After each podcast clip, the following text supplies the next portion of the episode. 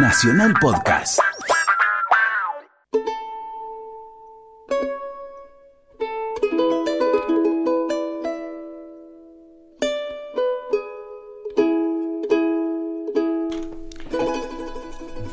Buenas tardes, qué gusto estar aquí en el aire de Radio Nacional haciendo argentinos, que en realidad intenta ser un encuentro en el que descubramos a aquellos argentinos que hacen el país. Hoy nos vamos a dar un gusto enorme, después te voy a ir contando quién es la persona con la cual vamos a charlar un buen rato. Y tenemos que hablar de la ciudad de Buenos Aires porque eh, él nace en la ciudad de Buenos Aires y en este mes hemos recordado la fundación de Buenos Aires, la primera.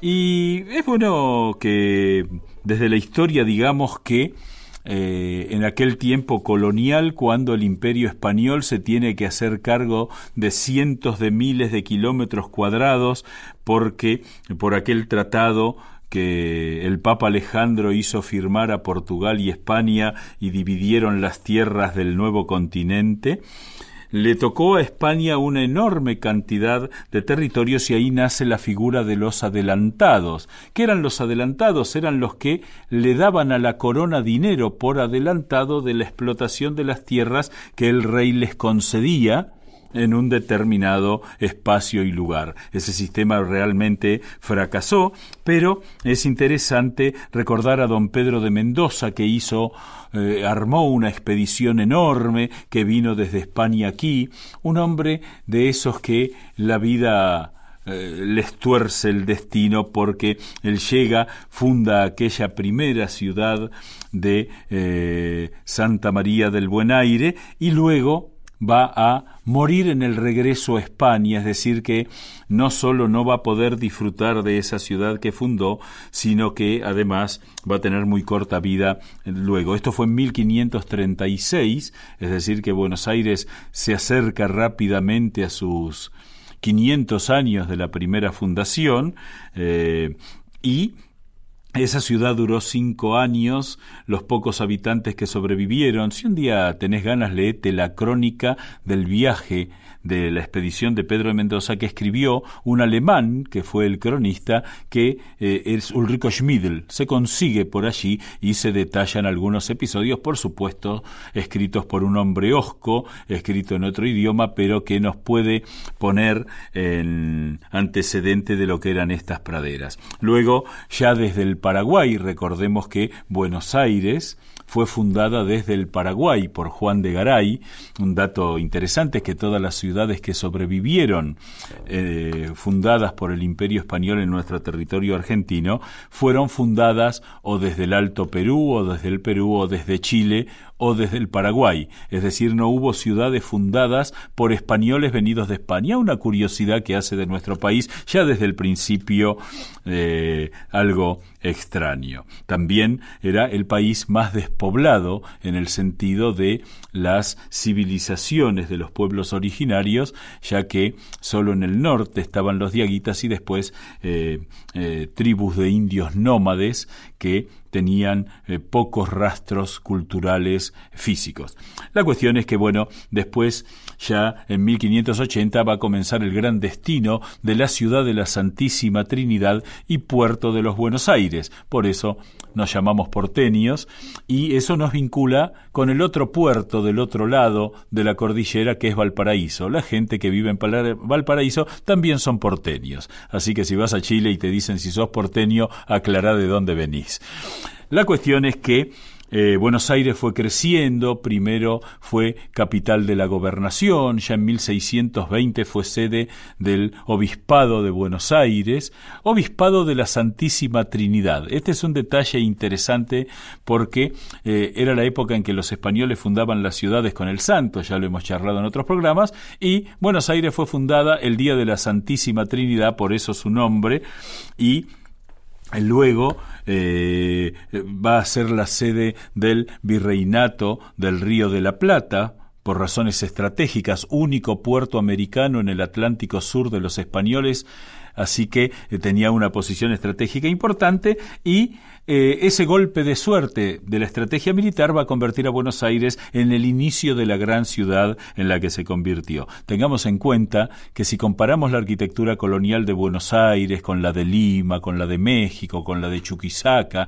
incluso con la de Córdoba, aquí en la Argentina, Buenos Aires su arquitectura colonial es bastante pobre. No había ni piedra ni madera, por eso rastros coloniales quedan poco. Después, ya convertida en capital en primer lugar de las Provincias Unidas del Río de la Plata y en esos 70 años que van desde 1810 a 1880 en la que fue la capital de hecho, pero diseñando este sistema federal que aún hoy eh, y quizá para siempre sea el diseño institucional de la Argentina, eh, Buenos Aires se fue convirtiendo en una suerte de hermana mayor. Pero fíjate que en 1810 tenía 30.000 habitantes y casi 120 años después, 3 millones. Pocos casos se han dado en el mundo de una ciudad que creció tan enormemente. En 1870, 100.000 habitantes.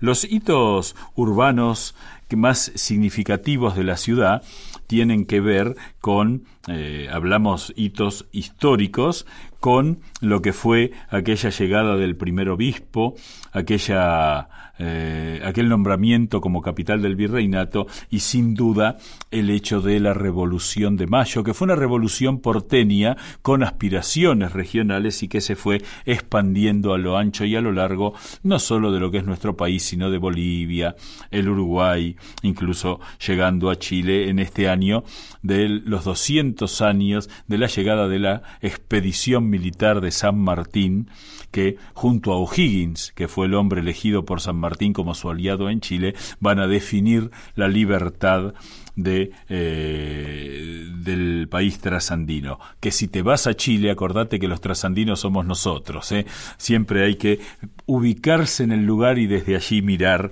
cómo son las cosas. Eh, Buenos Aires se convirtió en 1910 en la ciudad más grande del mundo de eh, espíritu latino. Era más grande que París. ¿eh? Y fue la primera ciudad de habla española en la cual hubo un subterráneo. Y así se fue creando esta ciudad que quiso ser la París de Sudamérica, sin duda la ciudad de mejor arquitectura americana, y esto muchachos, permítannos lucir un cierto orgullo porteño, una ciudad en la que la mezcla, la mezcla de su población, en 1930 de cada tres habitantes dos eran extranjeros. No hay otro caso en el mundo de una ciudad así.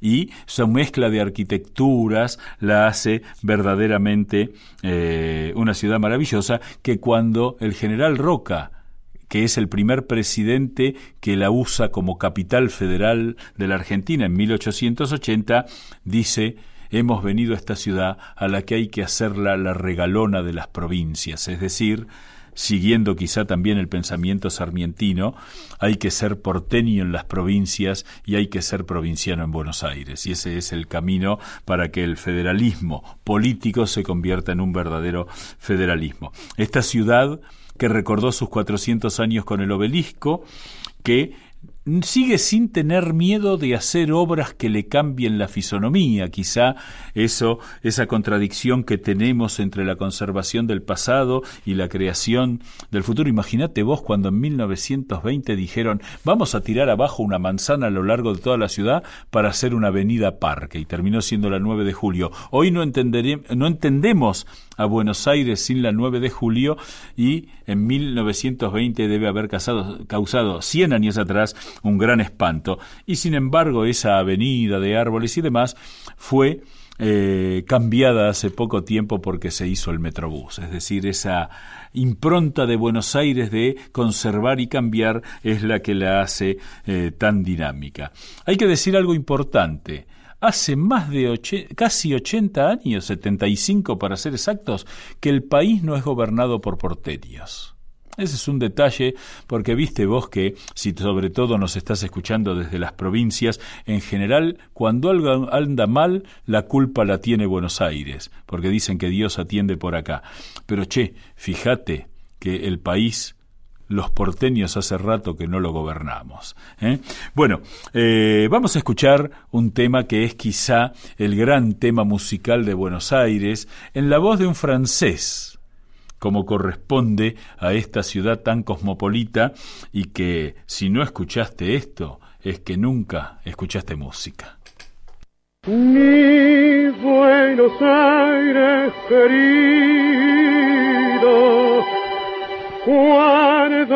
Yo te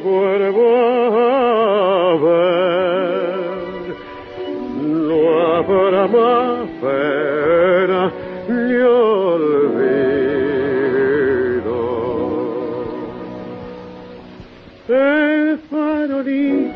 la calle en que nací fue el certinero de mi promesa de amor bajo su quieta lucecita yo la vi, a mi bebé tan luminosa como un sol. Hoy que la suerte quiere que te vuelva a ver, ciudad porteña de mi único querer, oigo la queja de un bandoneón, dentro mi pecho pide rienda al corazón mi Buenos Aires, tierra florida, de mi vida terminaré. Bajo tu amparo no hay desengaño, vuelan los años, se olvida el dolor. En caravana los recuerdos pasan con una estela dulce de emoción Quiero que sepas que al evocarte se van las penas del corazón. La ventanita de mi calle de arrabal, donde sonríe una muchachita en flor. Quiero de nuevo yo volver a contemplar aquellos ojos que acarician al mirar. En la cortada más maleva una canción dice su ruego de coraje y de pasión, una promesa y un suspirar, borra una lágrima de pena aquel cantar. Mi Buenos Aires querido, cuando yo te vuelva a ver habrá más pena ni olvido.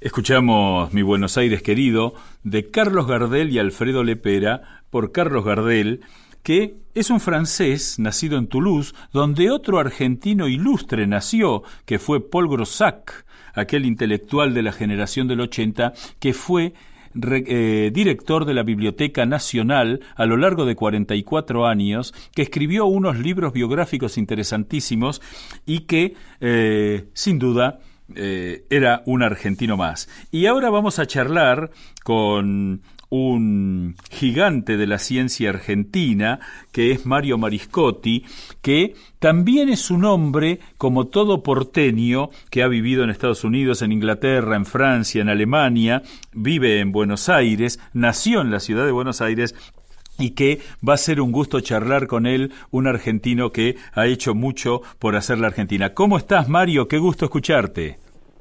Hola Eduardo, muchísimo gusto. Bueno. Para mí, sí, muy, mucho gusto, sí. Bueno, voy a hacer, muy bien, muy bien, voy a hacer una presentación eh, así formal diciendo que sos licenciado en física, doctor en física de la Universidad de Buenos Aires, que has sido profesor eh, en la universidad y en diversos lugares del mundo, que fuiste presidente de la Academia Nacional de Ciencias Exactas, Físicas y Naturales. Durante muchísimo tiempo has trabajado en la eh, eh, Comisión Nacional de Energía Atómica, has sido también director de la Comisión de Investigaciones Científicas de la Provincia de Buenos Aires, fuiste el primer presidente de la Agencia Nacional de Promoción Científica y Tecnológica lógica que es algo así como el gran apoyo del CONICET para ubicar a quienes no, no sepan el tema. Y bueno, tus antecedentes son enormes. Yo te conocí leyendo un libro del cual después vamos a hablar, que es El secreto atómico de Wemul. Pero lo que es muy interesante es que tu ciencia se ha convertido en ciencia aplicada a partir de que sos el fundador de Tomografía de Hormigón Armado Sociedad Anónima, de la cual vamos a charlar también. ¿Estuve bien en la presentación? Sí, bueno, fantástico. Te agradezco mucho. no, no, no. Muy completo. Bueno, quisiera preguntarte, ¿cómo se te ocurrió ser físico? Ah, esa es una buena pregunta. Em, claro, porque uno que no viene de la ciencia dura se pregunta qué le pasó por la cabeza a ese muchacho. Sí, es verdad. Este, en aquel tiempo, yo, yo cuando, cuando ingresé a la Universidad de Buenos Aires, que fue en el año 58, eh, primero de todo no sabía que existía la carrera de físico, que se podía estudiar física, y segundo que mm, toda mi infancia y y mi juventud, digamos, mi adolescencia estuvo dirigida a los autos y a la mecánica de autos y demás. De modo que estaba como cantado que yo iba a ser ingeniero mecánico.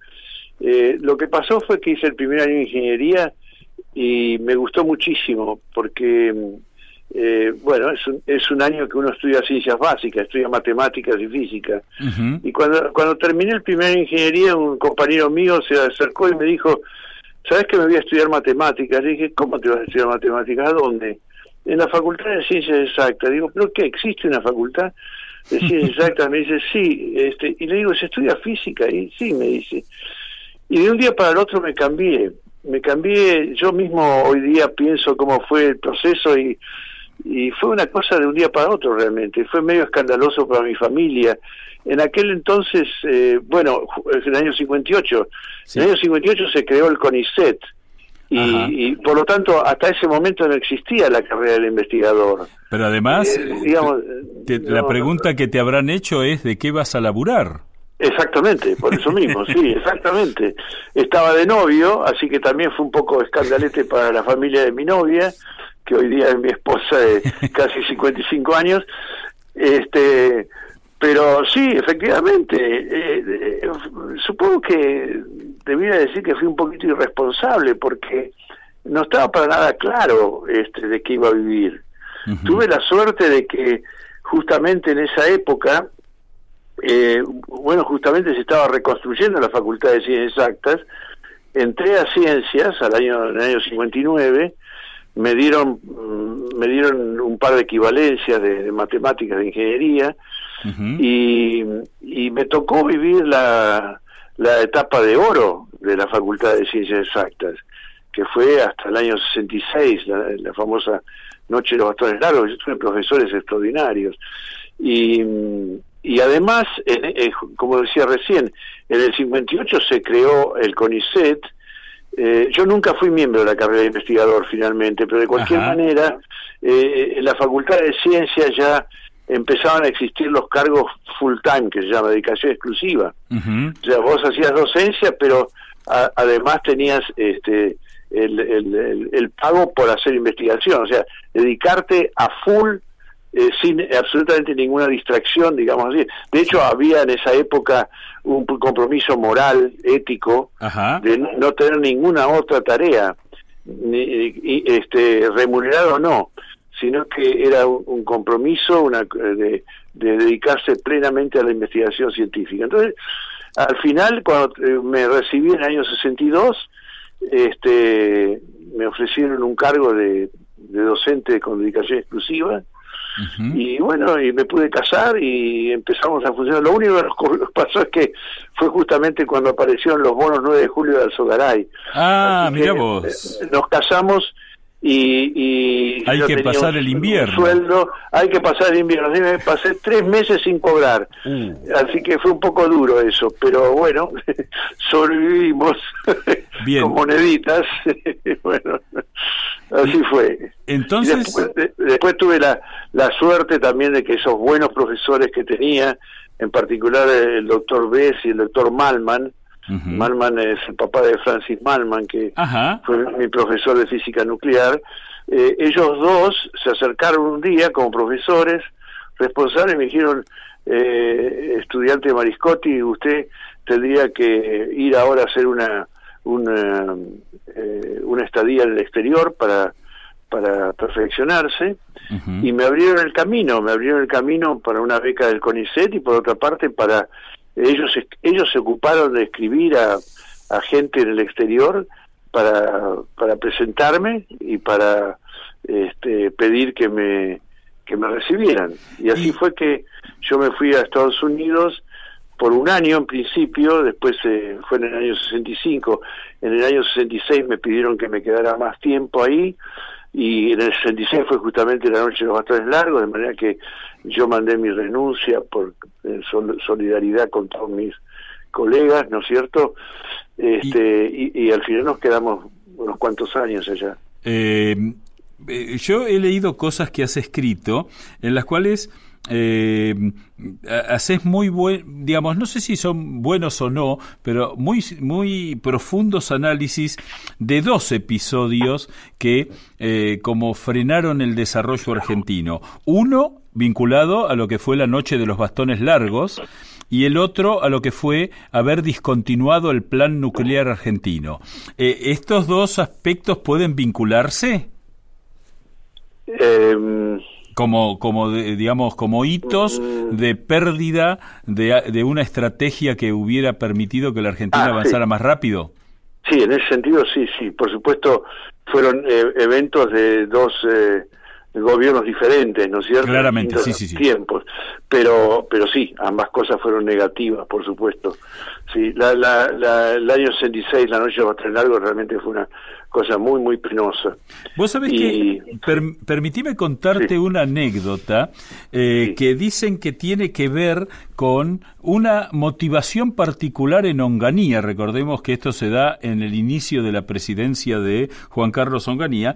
En el año 64 se hace un homenaje por los 50 años de la muerte de Julio Argentino Roca. El monumento de Roca estaba frente a la Facultad de Ciencias Exactas que estaba en la Manzana de las Luces. Exactamente. Y va, va como jefe del ejército, Onganía, y le gritan de todo desde la facultad, ¿no? Como ambiente bullicioso, quizá vos hayas estado en ese momento, y que Onganía toma nota de eso y que eh, nunca lo olvidó y fue, digamos, más allá del contenido ideológico de lo que tenía que ver con eh, atacar a la universidad libre, aquella anécdota de los gritos en su contra influyó para que fuera más duro incluso todavía, lo cual haría más penoso, ¿no?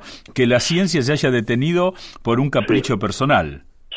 Eh, esa anécdota, francamente, Eduardo no la conocía. En el año 64 nosotros ya estábamos mudados, nosotros los físicos eh, y los matemáticos, ya estábamos mudados a Núñez. Ah. Este, en, Perú 222, en la manzana de luces quedaba química ah, todavía. Entonces, e, e, ese, ese, ese tema no, no, no participé de Yo te cuento la anécdota que hace, interesante. hace poco tiempo me lo contó un militar que eh, participó de los dos eventos, ¿no? Ah. Eh, participó el 64 de la chiflatina Onganía y en el 66 ah. de la Noche de los Bastones Largos, que para él tenían una cosa que ver con la otra, lo cual, digamos, eh, a veces nos pone ante esta disyuntiva de cómo pequeños actos cambian estrategias. Y vos después, entonces, después de ese viaje a Estados Unidos, te dedicas a la física nuclear directamente. Claro, cuando yo volví eh, en el año 70, eh, sí, empecé primero a trabajar en el reactor de Seiza, eh, hicimos la, primera extracción de un haz de neutrones. El reactor, el reactor es una es una caja que tiene neutrones en su interior. Si uno hace un agujerito en la pared adecuadamente, este, uno puede sacar hacer un haz de neutrones y, esos neutrones los puede usar para hacer física nuclear, para bombardear núcleos y, ver qué les, qué les pasa. Y eso empecé a hacer. Pero después, este, en, Buenos Aires estaba el, el, el sincrociclotrón, una máquina que en el año 54 había sido de vanguardia eh, y que y que me parece que fue muy importante para el desarrollo nuclear argentino. Cuando decimos de vanguardia, cuando decimos de vanguardia, decimos a nivel mundial, ¿no es cierto? a nivel mundial, sí. Esa era una máquina que producía este, partículas con una energía que no se conseguía en ese momento con, con los ciclotrones convencionales, digamos así. Fue una máquina que desarrolló la Philips y que justamente el príncipe Bernardo le vino a vender a Perón en su momento, en el año 51. Entonces, toda una historia eso, ¿no? Pero sin pasar al otro tema, este, lo cierto es que en el 73 empecé, eh, me mudé al laboratorio de ciclotrón porque los los físicos que hasta ese momento habían trabajado ahí eh, se mudaban a otro lado porque pensaban que no podían hacer otras cosas. Eh, ¿Esto dónde estaba ubicado geográficamente? En la sede, en la que llamamos sede central de la CONEA, ahí en la Avenida Libertador, en el ex Instituto Masone. Correcto. ¿No es cierto? Y ahí este, iniciamos un nuevo grupo de, investigación que, a pesar de la, la máquina ya era obsoleta, pero le hicimos algunas pequeñas modificaciones de muy bajo costo y nos permitió eh, liderar un programa de investigación también a nivel mundial que luego luego otros laboratorios siguieron nuestro camino, ¿no? fue, fue muy interesante, fue muy, muy rico esa, esa actividad en esos años y después eso dio lugar a, a que se aprobara el proyecto que llamamos Standard, que es el del acelerador que hay en Constituyentes y General Paz. Es, es el acelerador más grande de su tipo en, en el hemisferio sur. Ajá. Este, en fin, y todo eso fue todo un desarrollo interesante. Muy, te, hago una pregunta porque vos como integrante de todo el desarrollo nuclear argentino, eh, eh, la Argentina sigue estando eh, digamos, en, la vanguardia de la ciencia nuclear en el mundo. Esto no es un chauvinismo, ¿no? Sino que es real. Eh, sigue sigue haciendo cosas de vanguardia digamos este sí, tiene personas y gente y grupos que realmente hacen trabajo eh, original y que, que, pertenece a esa vanguardia.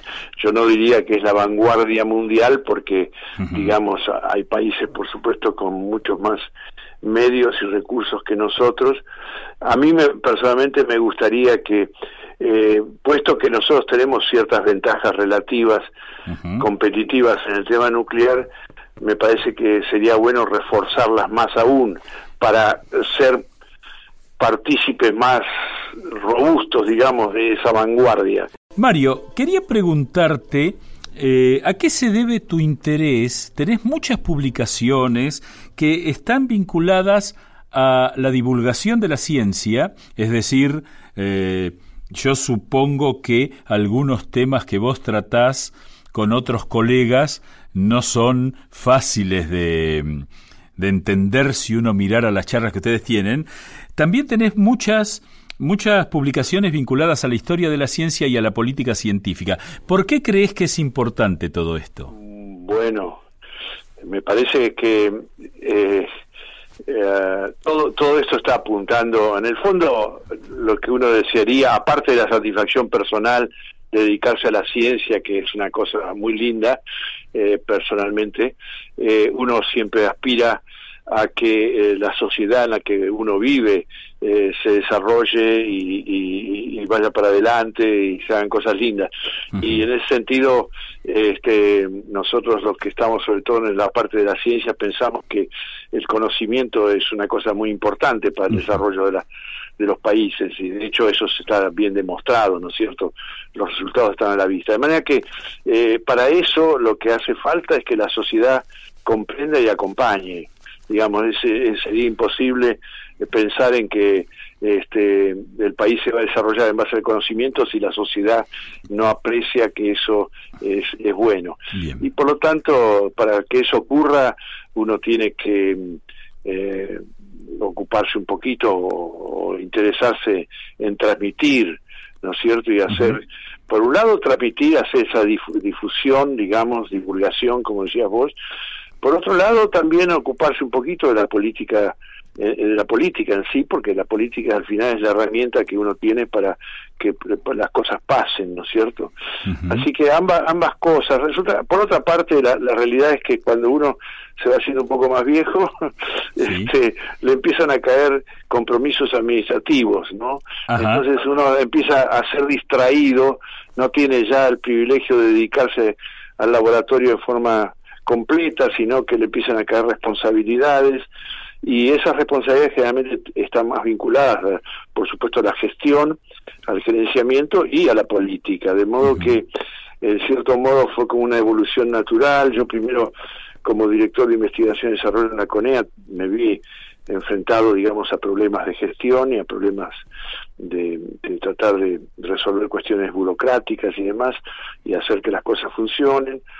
Después vos mencionaste la presidencia de la Academia de Ciencias, después la presidencia de la Agencia Nacional de Promoción Científica. Y, fuiste el presidente fundador, digamos. El presidente fundador, sí, sí, sí ahí juntamente con Juan Carlos del Bello, que era entonces el secretario de Ciencia y Tecnología, este, se creó esta agencia que me parece que fue una cosa al principio muy resistida porque parecía que era en competencia con el CONICET, pero hoy día me parece que es muy apreciada, que fue un, gran paso adelante para financiar, para aumentar eh, significativamente la, eh, la, cantidad de los, presupuestos para proyectos científicos en Argentina. De manera que eh, fue poco a poco, ¿no es cierto?, este, tratando de ayudar desde ese rincón, ¿no?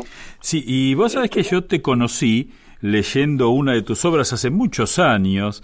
Eh, ¿Cuándo escribiste El secreto atómico de Huemul? Bueno, e, ese, ese trabajo empezó en el año 76, en unas vacaciones en Bariloche, sentado ahí en, una casa que la tiene la familia que está justamente frente a la isla Huemul. y, y, eso eh, me agarró así tipo como hobby. Dije, bueno, este, voy a, voy a utilizar las vacaciones estas para averiguar un poco qué fue lo que pasó. Y ahí empecé a hacer esta investigación, a entrevistar gente y la verdad que me resultó muy interesante. Eh, eh, la investigación histórica, por supuesto, es, como tiene parecido con la investigación nuclear o con la investigación en cualquier cosa, digamos. Uno va investigando y va va este como desenterrando hechos y, y evidencias y, te va y te va como mostrando caminos que no son los que vos esperabas. Exacto. Y además uno descubre coincidencias que algunas veces son fascinantes. En fin, yo siempre digo, la, la, investigación histórica es muy parecida a la investigación nuclear, pero tiene una diferencia que la hace todavía más rica en cierto modo, y es que eh, el, el, objeto de estudio en general es el ser humano, en lugar de ser los protones y neutrones. los protones y neutrones siempre se comportan igual, digamos, cumplen leyes que son este, que son eh, eh, ineludibles, constantes, digamos, que son siempre las mismas. En vez del ser humano, cuando uno hace la investigación histórica, se encuentra con, con cuestiones de sentimientos, de recuerdos, de, de rabias, de entusiasmos, que, que desfiguran un poco la realidad. Entonces, cuando uno mide esa realidad a través de los testimonios humanos, se encuentra con distorsiones, con ruido, con errores, que también se encuentra en la investigación nuclear, pero uno tiene que saber sortear esas cuestiones, ¿no? Y ahí, porque quizá muchos de nuestros amigos que nos escuchan no sepan de qué estamos hablando, recordemos ah. que el inicio de la ciencia nuclear en la Argentina tuvo que ver con la instalación en la isla Huemul de un físico austríaco, y que eh, gracias a una enorme inversión del Estado por un lado hubo como un fracaso al proyecto, pero eso permitió que la Argentina fuera eh, pionera y de vanguardia en ese tema, ¿no? Así es, sí, efectivamente. Fue, fue un, eh, un proyecto eh, mal concebido, digamos, mal, mal apoyado, digamos, la persona que estuvo a cargo, Ronald Richter, realmente tenía conocimientos muy limitados y tenía mucha capacidad para convencer a cualquiera de que él sabía cómo hacer las cosas, pero eso no era así. Pero efectivamente, como vos decís, y gracias a la actuación de algunos argentinos que poco sabían del tema, pero que sin embargo tenían la sana inquietud de hacer algo por el país, como el coronel González, por ejemplo, que era amigo de Perón y Perón le pidió que se ocupara del tema de Richter y del, proyecto Huemul. Y cuando Richter le dijo, eh, se mostró eh, resistente a, aceptar eh, estudiantes y gente joven a trabajar con él, cosa que el coronel González quería hacer, quería conseguir, porque pensaba que valía la pena que argentinos jóvenes se fueran, se fueran este entrenando en este en este tema eh, y Richter no quería saber nada, entonces González creó lo que entonces se llamó la Dirección Nacional de Energía Atómica, que empezó a funcionar en el Instituto Masones, justamente antes hablamos de la sede central de la Avenida Libertador.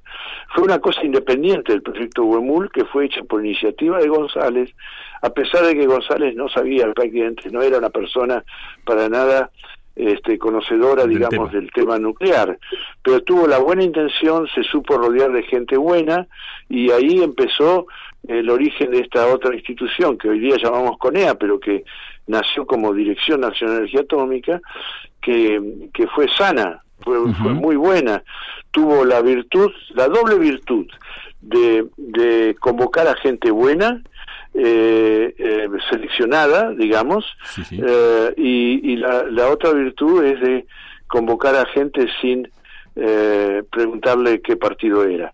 Digamos, eh, la, la, verdad es que en ese momento, en los años 51 fue creada la Dirección Nacional de Energía Atómica, en ese momento Perón y las universidades estaban muy divorciados y en las universidades había discriminación política, mientras que acá en la Dirección Nacional de Energía Atómica, afortunadamente, Perón aceptó que se integraran y que se incorporaran gente que eran totalmente antiperonistas, como el ingeniero Galoni o, el famoso Jorge Sábato. este, y eso para mí fue muy, muy importante. Por un lado buscar la excelencia y por otro lado eh, no, no, no mezclarla con cuestiones eh, eh, ideológicas, políticas.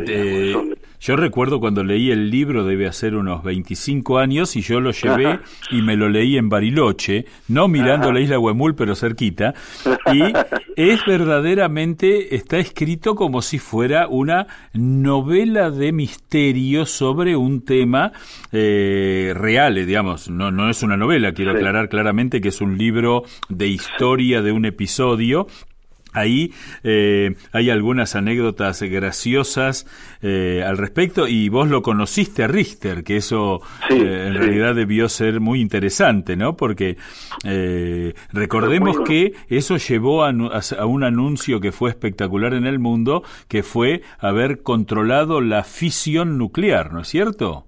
La, fusión. La fusión, la fusión, nuclear. Efectivamente, en ese momento eso fue un anuncio sensacional tan sensacional que por un lado eh, dio lugar al inicio de un programa oficial en Estados Unidos sobre el tema y, por otro lado el hecho de que eh, a partir de aquellos años eh, toda la humanidad se empezó a involucrar en este tema este, y hasta ahora no, no se ha conseguido el éxito, digamos, ¿no? Se avanza, pero no, no se ha conseguido. O sea, se supone que eso es la panacea de la energía mundial, digamos, cuando se pueda tener. De manera que en su momento fue muy, muy importante, lamentablemente no era cierto.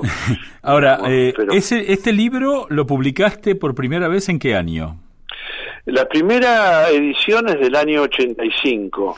Y todavía sigue dando vueltas el libro. Y después se hizo otra, no me acuerdo si en el 87, después otra más en, el 90 y otra más este, también en el 90 y ahora eh, hicimos esa quinta edición con la editorial Lenguaje Claro, este, y hicimos una presentación en Bariloche que fue muy muy interesante, muy linda, muy exitosa, mucha gente, muy mucho entusiasmo.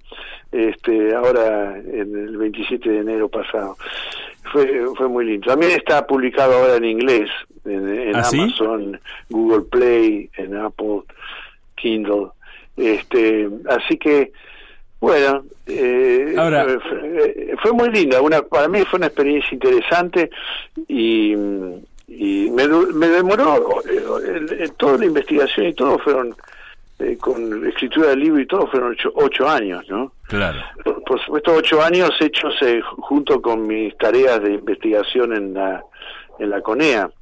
Este, así que ya para entonces era jefe de departamento de física, así que estaba trabajando en el ciclo ciclotrón, me ocupaba de la administración del departamento de física y, y a la noche me ponía a escribir el libro. y te hago otra preguntita que son interesantes.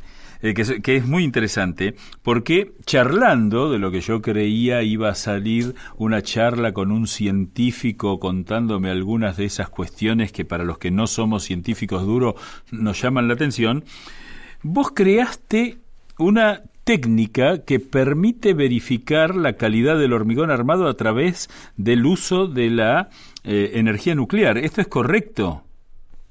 Sí, sí, bueno, contanos eso porque a veces cuesta ver al científico como alguien que hace cosas que nos resuelven aspectos cotidianos de la vida. ¿No? Que es uno de los problemas de la divulgación, de, que la divulgación no es suficiente, entonces aparece esa suerte de científico loco, ¿no? Y, y no es así. Esto empezó en la época en que algunos de los que están escuchando pueden recordar que en febrero, en enero del 92 en Pinamar se cayó un balcón sí, claro. con cuatro muchachos jóvenes arriba del balcón que fallecieron. Mira, acá el, este, opera, el operador me hace que sí con la cabeza y el productor también, así que quedó, quedó claro. Eso se recuerda. Y, y eh, a, raíz de eso, yo recuerdo que pregunté a los ingenieros civiles cómo se hacía saber si un balcón estaba en condiciones o no. Y la respuesta fue que lo que es crítico en un balcón eh, son la posición de los hierros, de las armaduras.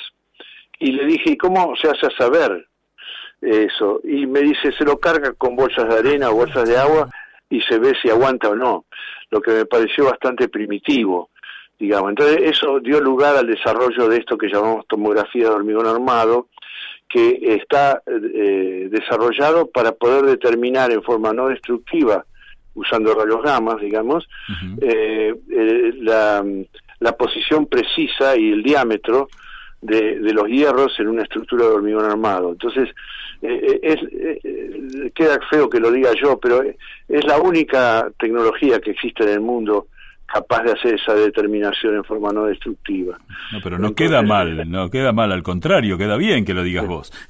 Bueno, no, mejor que lo diga otro, pero bueno. es así, digamos. este y, Ahora, esto tiene una aplicación que va desde controlar puentes, controlar pistas de aviación y todo aquello que de, de pronto un colapso puede provocar un desastre, ¿no es cierto? exactamente, exactamente. Toda estructura de hormigón armado tiene por definición, por, por eso se dice armado, es porque tiene hierros. Y, y la, la, cuestión de verificar cuántos hierros tiene y dónde están, la posición de los hierros es muy importante, y además el diámetro, eso son eh, elementos, eh, datos fundamentales para saber si una estructura está en condiciones o no. De modo que ese, a eso apunta esta tecnología que llamamos tomografía de hormigón armado. Es muy parecido a lo que pasa en medicina, ¿no es cierto? Por un lado nosotros tomamos, eh, usamos radiogramas para sacar radiografías del interior del hormigón y después trabajamos sobre esas radiografías para hacer lo que se llama tomografía, que es la reconstrucción tridimensional, ¿no? Este, es lo mismo que pasa en la medicina, todos más o menos estamos familiarizados con la tomografía computada que permite ubicar tumores y problemas en el espacio, digamos, ¿no? A diferencia de una radiografía de tórax que solamente muestra las sombras de las costillas, digamos así. Este, cuando uno trabaja con tumores, por ejemplo, quiere quiere saber realmente exactamente dónde están, ¿no? No no no es suficiente tener la sombra en un plano, sino que hay que saber ubicarlo en el espacio. Y esto es lo que hacemos con la tomografía de hormigón armado. Y el, digamos el desarrollo económico de esta idea tuya eh, está siendo razonable, ¿cómo lo ves? Es difícil, la verdad que para ser sincero nos cuesta mucho. A, veces me apena eh, que veo que, por ejemplo, la mayoría de nuestros clientes son del sector privado el gobierno, eh, por ahora todavía sigue sin tener mucha vocación por el control de calidad y la prevención, y, me apena ver que tomo contacto con la gente a cargo de la infraestructura escolar o la infraestructura hospitalicia o hospitalaria u otras áreas de gobierno que están eh, este, responsables de edificios o de puentes en vialidad, por ejemplo, y sin embargo eh, me cuesta a veces este, convencerlos de que vale la pena invertir en, estudios que, que prevengan accidentes. Sí, muchas veces uno ve que no hay no hay una cultura de mantenimiento en general en la Argentina, por, quizás sea porque pensamos en la obra siguiente que se va a hacer dentro de 10 años, ¿no? Lo cual es un problema. Mario, quiero darte las gracias enormemente porque nos hayas acompañado en esta tarde y bueno, felicitarte por toda tu trayectoria y agradecerte sobre todo que nos ayudes a descubrir cómo la Argentina la hacemos los argentinos. ¿eh? Así es, bueno, muchas gracias. Te mando un gran abrazo y muchísima, muchísimas gracias. Bueno, gracias a vos. Adiós.